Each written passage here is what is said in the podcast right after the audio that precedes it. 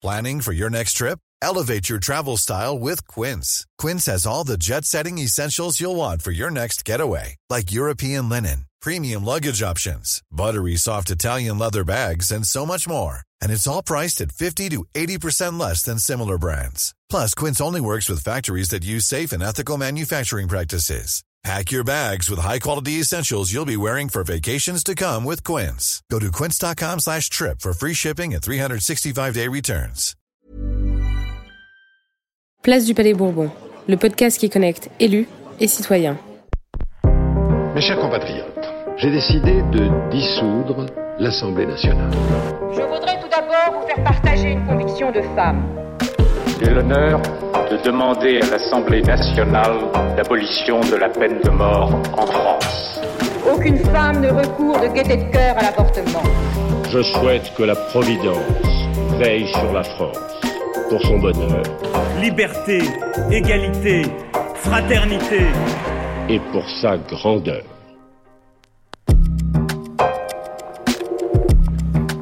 Bonjour, je suis Léa Chaumoncel et je vous parle aujourd'hui, depuis la place du Palais Bourbon, de la fracture numérique en France. La fracture numérique, également appelée l'électronisme, touche, selon une récente étude de l'INSEE, 17% de la population française. Cela signifie qu'un Français sur six est exclu ou en difficulté avec les usages du numérique. Alors que la dématérialisation est promue à tous les niveaux et dans tous les secteurs, notamment dans le secteur public, l'électronisme apparaît de plus en plus comme un facteur d'exclusion. En effet, la e-exclusion semble renforcer tout type d'inégalité, qu'elle soit économique, culturelle ou encore sociale. Il apparaît notamment, selon un rapport du défenseur des droits publié en janvier 2019, que la dématérialisation de l'administration accroît le risque de non-recours aux droits et d'exclusion pour les personnes concernées. Par ailleurs, les conséquences de l'électronisme peuvent être sérieuses, parfois dramatiques, et causer une perte d'autonomie, un isolement ou exposer les personnes à des risques en termes de cybersécurité. Pourtant, les nouvelles technologies prennent davantage de place dans le quotidien et le gouvernement actuel a pour ambition de dématérialiser 100% des services publics d'ici à 2022. Dans un pays où plus de 500 000 personnes sont situées dans des zones blanches, soit des zones dépourvues de toute connexion Internet et mobile, cette ambition apparaît peu réalisable. Conscient de ces difficultés, ainsi que des difficultés liées aux usages de l'outil numérique, le président de la République a annoncé en septembre 2017 qu'il fallait réduire la fracture numérique en Europe. Dans cette perspective, le gouvernement a lancé en mars 2019 un plan visant à démocratiser l'accès au haut débit et à mieux former les Français aux usages du numérique par le moyen du pass numérique. En tout, 110 millions d'euros seront déboursés pour lutter contre cette fracture. Quelles sont les mesures concrètes qui sont mises en œuvre dans le cadre de ce plan? Les efforts mis en place seront-ils suffisants? Permettront-ils, en deux ans, de réduire la fracture numérique en France et de préparer tous les administrés à la dématérialisation intégrale des services publics prévus en 2022 C'est à ces questions que nous tenterons de répondre en interpellant des députés aux abords de l'Assemblée nationale. En seconde partie d'émission, nous aurons le plaisir d'échanger avec Sébastien Garneau, fondateur de la Cyber Task Force et de la Paris Cyber Week.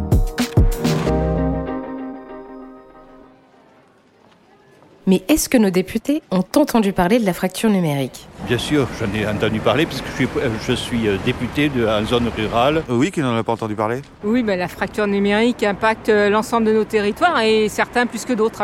Oui, ben là, ça fait depuis des décennies, pas, pas des décennies, mais des, des nombreuses années qu'on est en pleine fracture. La fracture numérique, oui. Non seulement j'en ai entendu parler, mais je la subis. Oui, bien sûr, c'est un sujet euh, dont on ne peut pas euh, ne pas ignorer euh, les enjeux, oui. Oui, bien sûr. Exactement, vous savez, je suis un élu rural, je suis donc confronté au quotidien quant à l'accès à nos citoyens, que ce soit à la 4G ou à Internet, principalement via la fibre. Oui, très bien, puisque j'ai été l'auteur avec euh, Jean-Paul Dufresne d'un rapport sur l'accessibilité des services publics en milieu rural. Oui, bien sûr. Il semble donc que nos députés ont déjà entendu parler de la fracture numérique, mais sont-ils capables de la définir précisément? C'est surtout une, euh, une inégalité d'accès, euh, d'abord par rapport aux zones de couverture. Donc déjà, les outils ne sont pas accessibles à tout le monde sur le territoire, y compris nos dom-toms, faut jamais les oublier.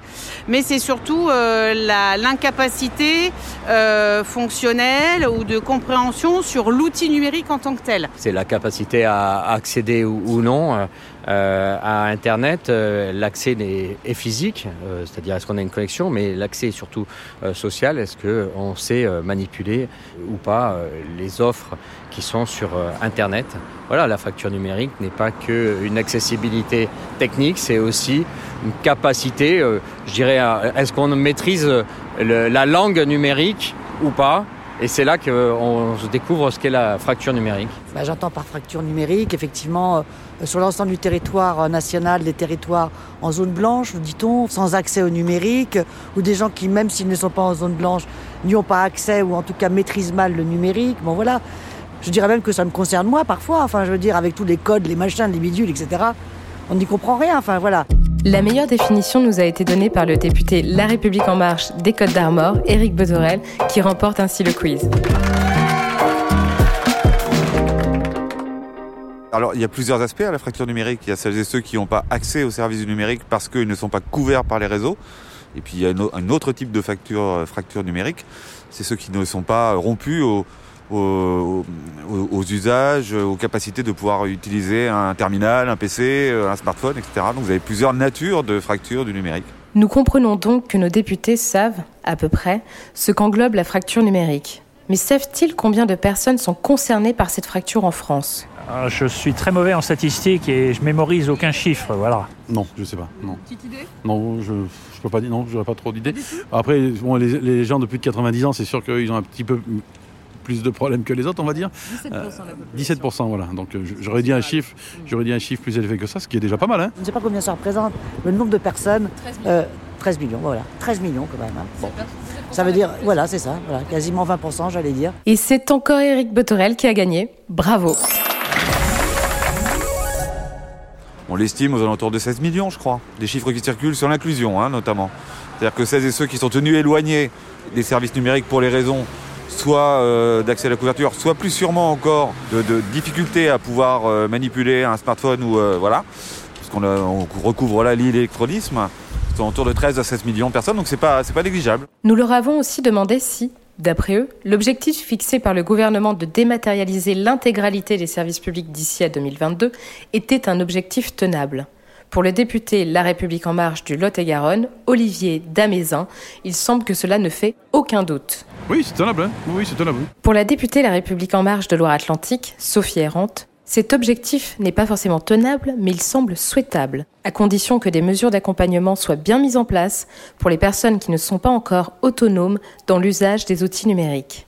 Euh, souhaitable, Alors ça, j'aurais du mal à m'y engager comme ça aujourd'hui euh, parce que je pense que le champ de tous les métiers, les compétences, euh, on n'a pas forcément encore toute la mesure. Mais je sais qu'il y a beaucoup de travaux qui ont été euh, menés dans ce sens-là. Je pense que c'est souhaitable si et seulement si on laisse l'accompagnement à l'utilisation de l'outil numérique. Bien évidemment qu'il est souhaitable, mais il ne peut pas être qu'une solution pour les autonomes. C'est-à-dire qu'il y a ceux qui sont autonomes et il y a ceux qui ont besoin qu'on les accompagne et qu'on les aide. Si euh, on numérise tous les services publics. Moi, j'aimerais qu'il y ait justement une application messervicespublics.fr ou en tout cas une application Mes Services Publics, mais que ces services-là puissent euh, être humanisés euh, dans les territoires au plus près, et c'est ce qu'on est en train de travailler avec France Service, où il puisse y avoir des lieux d'échange sur ces services publics numérisés. Le député La République En Marche des Côtes d'Armor, Yannick Carlogot, semble également partager cette opinion et insiste sur la nécessité de mettre les bons outils en place pour atteindre cet objectif, notamment en termes d'accompagnement humain. C'est un objectif. Maintenant, il faut se donner les moyens de l'atteindre. Après, je pense à des services comme euh, euh, le chèque numérique, un dispositif qui a été mis à l'attention des, personnes pour entrer en formation. Je pense aux maisons France Service. Ça, c'est un vrai enjeu. C'est-à-dire que, quel que soit l'endroit du territoire où l'on habite, on puisse avoir à moins de 20 km de chez soi un lieu où on puisse nous accompagner dans toutes ces démarches numériques dématérialisées. Et c'est vrai que c'est euh, une vraie révolution, notamment pour des gens qui n'ont pas euh, l'outil numérique à la maison, qui n'ont pas d'ordinateur, qui n'ont pas cette pratique-là. Donc l'accompagnement humain est indispensable. Et avant d'atteindre l'objectif que vous citiez, je pense qu'il faut qu'on soit en capacité de démontrer qu'on se donne les moyens d'accompagner les personnes. Et là-dessus, il y a encore une marge de progrès, c'est indéniable. D'autres semblent avoir un véritable doute. C'est notamment le cas du député Les Républicains du Loiret, Claude Deganet, pour qui certaines personnes ne sont vraisemblablement pas encore prêtes. À l'échelle de, mon territoire notamment, il y a encore beaucoup de foyers qui auront du mal à se connecter, non seulement au point de vue technicité, mais également capacité à le faire. Il y a une personne, beaucoup de gens vieillissants, des gens de personnes assez âgées, qui ne maîtrisent pas encore tous les outils informatiques et qui auront du mal à se connecter. On le voit bien pour des, documents très simples comme la carte grise, comme euh, euh, la fiche d'état civil ou autre, qui est demandée d'une façon dématérialisée et où les personnes âgées nous, sollicitent, même nous, députés, pour qu'on les aide ou qu'on leur apporte un soutien. Ce constat est également partagé par le député modem des Pyrénées-Atlantiques, Jean-Paul Mattei, qui insiste aussi sur un autre point important, la confidentialité des données des personnes accompagnées dans l'apprentissage des outils numériques ça me semble un peu, rapide, mais, je crois qu'on y va petit à petit.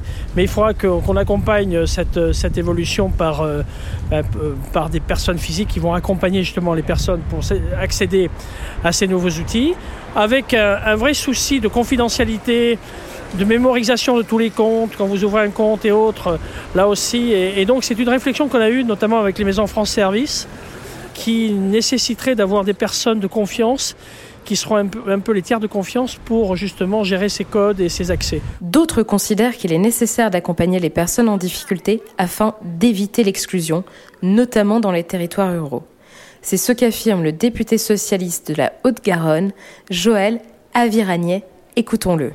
Alors, euh, oh, s'ils le veulent, ils risquent de le faire. Mais enfin, si on veut continuer à piller le monde rural, allons-y, continuons. Et puis, euh, on favorisera le vote des extrêmes. Les gens se sentent complètement abandonnés. Les gens ont besoin d'être accompagnés. Donc on a besoin d'humains. Voilà. Enfin, pour le député Liberté et Territoire des Bouches-du-Rhône, François Michel Lambert, cette dématérialisation ne doit pas être intégrale. Il faut offrir cette dématérialisation, mais euh, en, en, même temps, et c'est ce qui manque beaucoup dans ce gouvernement, continuer à donner le lien humain, de, continuer à donner la possibilité de ne pas se retrouver avec comme seule alternative de passer par euh, le, numérique pour euh, traiter quelques sujets administratifs que ce soit. Donc euh, oui à la dématérialisation. Pour tous ceux qui le maîtrisent, eh bien, ça leur permettra de faire leur démarche le week-end, le soir ou en vacances où ils sont.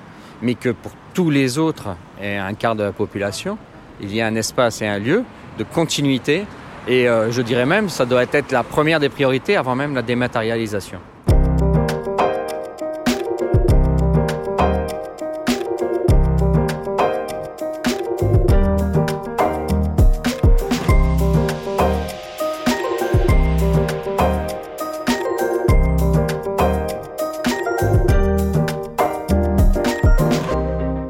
Nous allons désormais échanger avec Sébastien Garneau, Sébastien, vous êtes le fondateur de la Cyber Task Force et de la Paris Cyber Week. Qu'est-ce que c'est? Bonjour et merci euh, Léa de l'opportunité que vous m'offrez. Bonjour à tous. Euh, oui, la Cyber Task Force en fait euh, est un groupe de décideurs de très haut niveau, à la fois public et privé. Quand je dis public, il y a des parlementaires, il y a des représentants de l'État, il y a des représentants des PME et euh, on se rassemble euh, régulièrement à haut niveau pour faire converger en fait le temps politique et le temps de l'innovation. Euh, l'une des difficultés qu'a la puissance publique face à l'innovation, c'est qu'elle a toujours ce fameux temps de retard. Et ce temps de retard, il est souvent lié simplement à un manque de contact direct. Nous sommes une cellule de contact opérationnelle immédiate et concrète qui émerge sur un rendez-vous annuel européen parce qu'il faudra, et on en parlera tout à l'heure, euh, bien comprendre que l'échelle pertinente sur tous ces sujets, c'est l'Europe. Euh, et donc euh, ça, c'est la Paris Cyber Week. Est-ce que selon vous, le plan mis en place par l'État pour lutter contre la fracture numérique va dans le bon sens? Oui, la réponse est oui, il va dans le bon sens parce que aujourd'hui, euh, il est impossible de ne pas soutenir une démarche qui viserait à faire rentrer la démocratie et les citoyens dans le 21e siècle.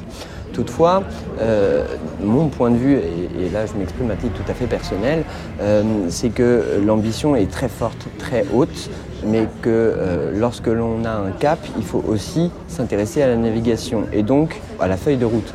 Je pense que deux ans, trois, c'est particulièrement ambitieux. Il ne faut pas oublier que le démarrage de la transformation numérique de l'État, c'est 2010. Donc ça fait 9 ans, et donc ça en fera 12 en 2022, euh, que nous sommes en train de faire euh, cette transition numérique de l'État. Alors oui, je la soutiens, oui, on l'encourage et oui, on apporte ce que l'on peut. Euh, toutefois, je crains que euh, à l'occasion des prochaines élections présidentielles, euh, nous ne soyons pas tout à fait au point fixé. Toutefois, c'est parce qu'on a une ambition haute qu'on sera le plus haut possible et dans ce cadre-là, c'est assez encourageant. Quelles sont les mesures qui sont concrètement mises en œuvre pour lutter contre cette fracture? Alors, euh, sur cette question, peut-être que je distinguerai euh, au moins deux grandes catégories et peut-être euh, une troisième, nous le verrons. La transformation numérique, c'est à la fois l'État et les citoyens. Et donc, le lien entre l'État et les citoyens, ce sont les services publics. La transformation numérique interne de l'État, comme toute organisation, est en cours, elle avance bien. Bien sûr, il y a la question de la dématérialisation, mais il faut toujours imaginer que tout cela est une question culturelle et que c'est finalement euh, une dynamique de changement qu'il a fallu insuffler euh, dans, des ministères qui avaient une culture euh, quasiment séculaire, hein, du papier notamment, et donc faire adhérer la fonction publique aux nouvelles méthodes de travail n'est pas quelque chose de très simple, et on pourra parler plus particulièrement du ministère de l'Éducation nationale qui est à la fois la clé et l'enjeu. Et puis il y a le deuxième volet, que sont les citoyens, et donc là il faut rentrer dans le maillage territorial. Quels sont les outils? Le plan très haut débit, euh, la fibre pour tous, euh, comme ça avait été annoncé. Euh, moi, j'ai la chance de vivre dans une région particulièrement dynamique d'un point de vue numérique, qui est la région Bretagne. et dans cette région, on a déjà du retard. On a toujours du retard, c'est bien normal, puisqu'on est en train de créer une infrastructure physique. Lorsqu'on pense numérique, on pense jamais au câble. Mais il faut bien se rappeler que tout ça n'est possible que grâce à des câbles ou des satellites. Donc il y a un moment ou un autre, il faut produire l'infrastructure. Et on parlait d'inclusion ou de fracture ou d'exclusion, mais celui qui n'a pas accès à l'infrastructure, déjà, est exclu par définition. Donc là, on a un gap qu'il faut combler et clairement, l'État euh, agit. De la même manière, euh, je pense que ce sera un peu le fil rouge de notre entretien, euh, Léa, il y a la question des compétences. Une fois que j'ai accès à l'infrastructure, est-ce que je sais me servir de l'outil? Je crois que nous avons les outils et qu'il faut les utiliser. L'Union européenne a lancé un programme qui s'appelle Digital Skills, donc c'est les compétences numériques. Elle y a affecté des budgets et propose aux États membres de se saisir de ces budgets pour mettre en place des actions très très concrètes sur le terrain. En France, on a fait émerger tout récemment euh, France Compétences, qui finalement rappelle bien euh, l'anglicisme Digital Skills. Et dedans, on a listé un certain nombre de compétences stratégiques, dont le numérique. Comment, comment faire? Il faut le mettre euh, dans les programmes scolaires. Le numérique. Et le numérique, quelle est la définition du numérique? Partons de là.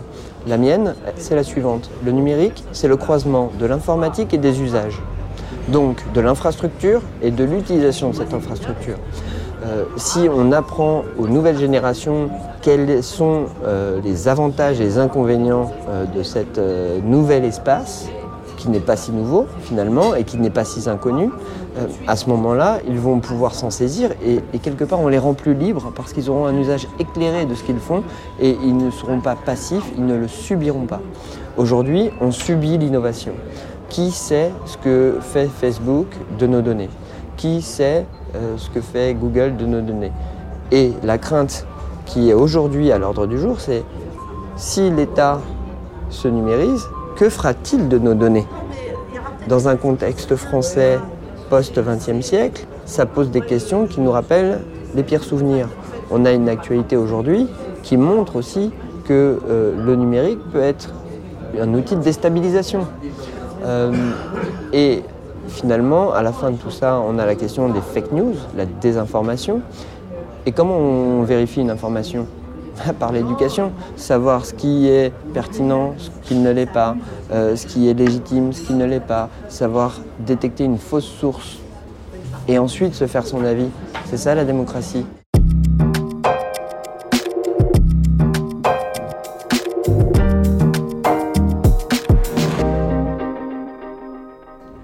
insister sur la question des femmes. Euh, parce qu'aujourd'hui, ce que je constate, c'est que la tech, c'est un milieu de mecs, globalement. Euh, et c'est vu comme tel. Pas du tout. Pas du tout. Il y a beaucoup de femmes de grands talents qui ont cette modestie, peut-être, de ne pas le faire savoir ou de se mettre en avant. Mais c'est excessivement important qu'on ait 100% des compétences, qu'elles soient masculines ou féminines, à la fois sur le volet de l'éducation dont je parlais, mais aussi dans les entreprises, dans les associations, parce que c'est bien cette collaboration de compétences, hein, j'entends, et bien sûr finalement de genre, qui va faire en sorte de, rapprocher les divergences et donc de réduire les fractures. cette fracture-là est, à mon sens, l'une des plus graves parce qu'elle nous sépare, nous, entre nous, êtres humains, cette fois euh, tant sur la question du genre que sur celle de la diversité. Et le monde numérique, c'est comme le monde euh, euh, physique et cette fameuse vision française, c'est que l'humain est humain, il a des droits, ceux de l'homme, et que finalement, peu importe son sexe, son genre, ses convictions politiques, etc., on a tous un rôle à jouer dans la construction de notre avenir commun. Avons-nous aujourd'hui suffisamment de recul pour pouvoir apprécier les résultats des mesures mises en œuvre afin de réduire cette fracture? Oui, il y a les indicateurs de l'INSEE. Je dois reconnaître que je n'avais pas révisé les indicateurs de l'INSEE, donc euh, je ne prendrai pas le risque de vous les donner, mais, je peux vous donner les tendances. À partir de quoi sont fixés ces indicateurs? C'est ma première question. Est-ce qu'ils sont ceux du XXe siècle ou ceux du XXIe siècle? Parce que c'est toujours la même question. Euh, on ne peut pas juger le monde qui arrive avec les outils du monde qui disparaît. Euh, donc je crains que euh, ces indicateurs de toute façon ne nous donnent pas une, vision euh, fine. Le Conseil national du numérique aussi essaie d'évaluer l'impact citoyen des mesures. Je, vous renvoie à, leurs productions qui sont de grande qualité et qui sont toujours du côté du citoyen, même s'il y a quand même un aspect un peu militant dans la défense du consommateur, mais qui pourrait ne pas être d'accord avec ça. Non, concrètement, je ne vais pas vous donner de chiffres parce que je ne les connais pas. Euh, ce que je sais, c'est qu'on progresse parce que je m'en rends compte. Je, voyage un peu partout en France. Euh, je vais à la fois euh, dans, des écoles, mais, aussi au contact du monde social et économique. on parlait de Google tout à l'heure. je travaille avec Google parfois parce que de toute façon, ils sont là et on a besoin d'eux. Et qu'est-ce qu'on a fait avec Google? On a fait un tour de France où Google a montré comment sécuriser le compte Google. Alors oui, ça met Google en avant, c'est pas faux. Mais, mais, tout le monde a un compte Google. Moi j'ai un Gmail, vous avez un Gmail Léa? Bien sûr. Vous avez un Gmail, bien sûr. Donc ça nous intéresse, vous et moi, de savoir comment on le sécurise de l'extérieur. Et donc on s'aperçoit que Google a bien intégré euh, la vision européenne de la donnée personnelle et du numérique, et donc essaie d'apporter une réponse qui soit le compromis entre euh, sa vision, parce que Google a une vision du monde, et celle de ses utilisateurs, parce que Google est toujours là au service de ses utilisateurs, et c'est d'ailleurs pour ça qu'ils sont les premiers. Je ne sais pas si ça répond complètement à la question, euh, non parce que vous souhaitiez les chiffres, mais concrètement on progresse, et les élus locaux ont un grand rôle à jouer. Merci beaucoup Sébastien pour cet échange. C'était Place du Palais Bourbon. Merci de nous avoir écoutés.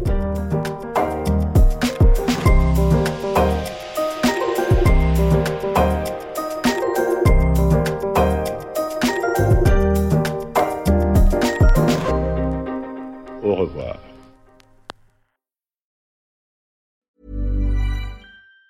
Even on a budget, quality is non-negotiable. That's why Quince is the place to score high-end essentials at 50 to 80% less than similar brands. Get your hands on buttery soft cashmere sweaters from just 60 bucks, Italian leather jackets, and so much more. And the best part about Quince, they exclusively partner with factories committed to safe, ethical, and responsible manufacturing. Elevate your style without the elevated price tag with Quince. Go to quince.com slash upgrade for free shipping and 365-day returns.